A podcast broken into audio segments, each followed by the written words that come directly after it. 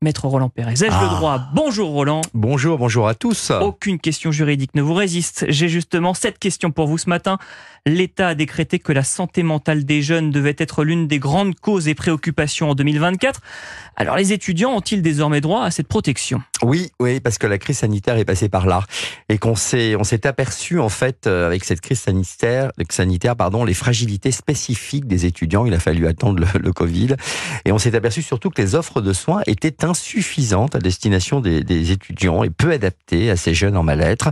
Euh, et on s'est vu, on a vu surtout que les services de santé universitaires n'étaient non plus euh, pas adaptés pour répondre véritablement à la demande. Alors en pratique, comment le dispositif d'aide aux, aux étudiants s'effectue? Alors, il existe, je ne sais pas si vous le savez, des lignes d'écoute gratuites Ah oui. et confidentielles. Je ne savais pas. euh, ou encore des consultations d'aide et de suivi psychologique qui ont été mises en place. Euh, C'est des différentes initiatives qui ont été euh, soutenues par l'État, Mais que pour les jeunes, donc. que pour les jeunes D'accord. étudiants. Moi, je peux pas appeler, par exemple. Bah, vous êtes déjà très jeune, mais vous n'êtes plus étudiant surtout. Le ministère de l'enseignement supérieur et de la recherche, euh, depuis 2023, décembre 2023, a mis en place via la coordination nationale d'accompagnement des étudiantes et étudiants, qu'on appelle le CNAE, eh bien, euh, un service d'accompagnement, d'écoute et de signalement.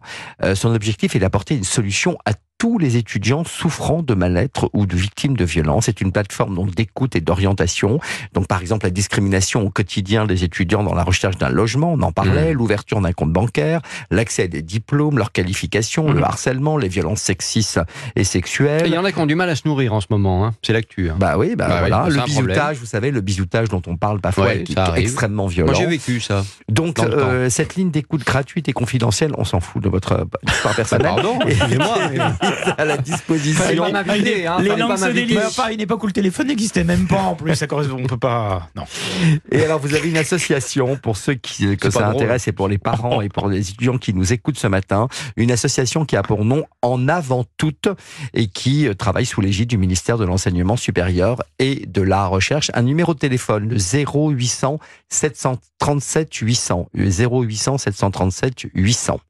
Alors on a des chiffres, Roland, sur l'utilisation de ces services depuis leur euh, mise en place? Oui, 100 171 saisines ont été reçues depuis janvier 2024. Donc, vous voyez, on est euh, à peine en beaucoup, février, c'est beaucoup. Ouais. Ah oui. 79% des saisines étaient des appels téléphoniques des femmes et 6 situations ont fait l'objet d'un signalement à la demande des étudiants. Alors quels sont les, les différents dispositifs proposés euh, lorsque les étudiants contactent la ligne d'écoute? Alors, ils vont, ils vont être orientés en fonction de leurs difficultés. Ça va être soit vers santé psy étudiant, soit un bureau d'aide psychologique universitaire, soit un service de santé étudiante, soit une association qui est spécialisée. Et puis il y a toujours les services de santé auprès des universités. Voilà, je viens d'en parler. Donc les, les psys, les services de santé étudiante, le bureau d'aide, et puis il y a une, ligne. Alors c'est très très bien fait. La ligne, il y a une ligne téléphonique qui s'appelle Nightline, Nightline qui est entre 20h30 et 2h30 du matin tous les jours. En fonction de votre ville, vous allez sur le site et vous pouvez appeler directement en fonction de votre ville. Et puis vous avez la libre antenne d'Europe 1 également, ne l'oublions pas, le 01 80 20 39 21. Vous êtes parfois. Ça arrive. je suis parfois et où ce sera ce week-end Valérie Darmon. Je, je veux pas jouer les troubles faits, mais à l'époque d'Internet, pourquoi on crée pas tout simplement sur Instagram et TikTok un compte de manière à ce que les gens prennent contact et on les rappelle? Ça me paraît moins archaïque qu'un numéro de téléphone pour des jeunes. Enfin, je sais Mais pas. pourquoi? Mais C'est mieux, ils ont un, ils ont un smartphone. Oui, ils mais peuvent on- les jeunes ne téléphonent plus avec leur téléphone, Bah, ils vont ils sur les peuvent, réseaux. eh ben, Oui, mais ils pour vont- se confier, quand même, c'est mieux. Ils de se vont sur le site je Nightline et là on leur propose d'appeler sur le Ah, site. Voilà. Et toutes les infos seront retrouvées évidemment Ils veulent sur toujours me prendre en porte-à-faux. europe1.fr. Merci. Roland Pérez, Merci. merci d'avoir été avec nous.